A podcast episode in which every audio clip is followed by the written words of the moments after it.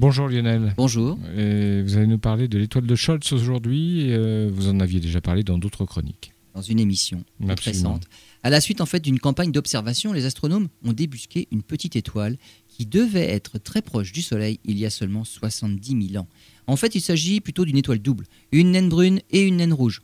En mesurant leur vitesse et leur direction de déplacement, on s'est rendu compte qu'il y a 70 000 ans, ce couple d'étoiles se trouvait à moins de une année-lumière du Soleil, cinq fois plus proche que l'actuelle étoile la plus proche du Soleil, Proxima du Centaure.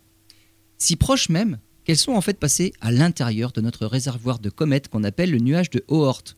On peut déjà se demander si ces étoiles étaient visibles aux yeux des hommes de Néandertal de l'époque. Eh bien non. Elles étaient 100 fois moins brillantes que la plus faible étoile visible à l'œil nu dans le ciel.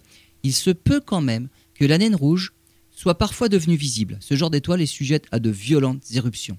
Mais le plus important, ce sont les effets secondaires d'un tel passage rapproché. De nombreux corps ont dû voir leurs orbites franchement perturbées. Les astronomes viennent d'étudier des objets rassemblés dans une région de la constellation des Gémeaux.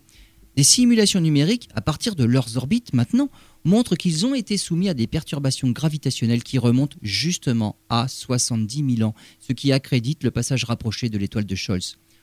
On ne peut quand même pas lui imputer des événements comme des extinctions massives qu'a connues la Terre par le passé. Leur masse n'est que de 9% de celle du Soleil, et il n'y a aucune extinction sur Terre qui date de cette époque.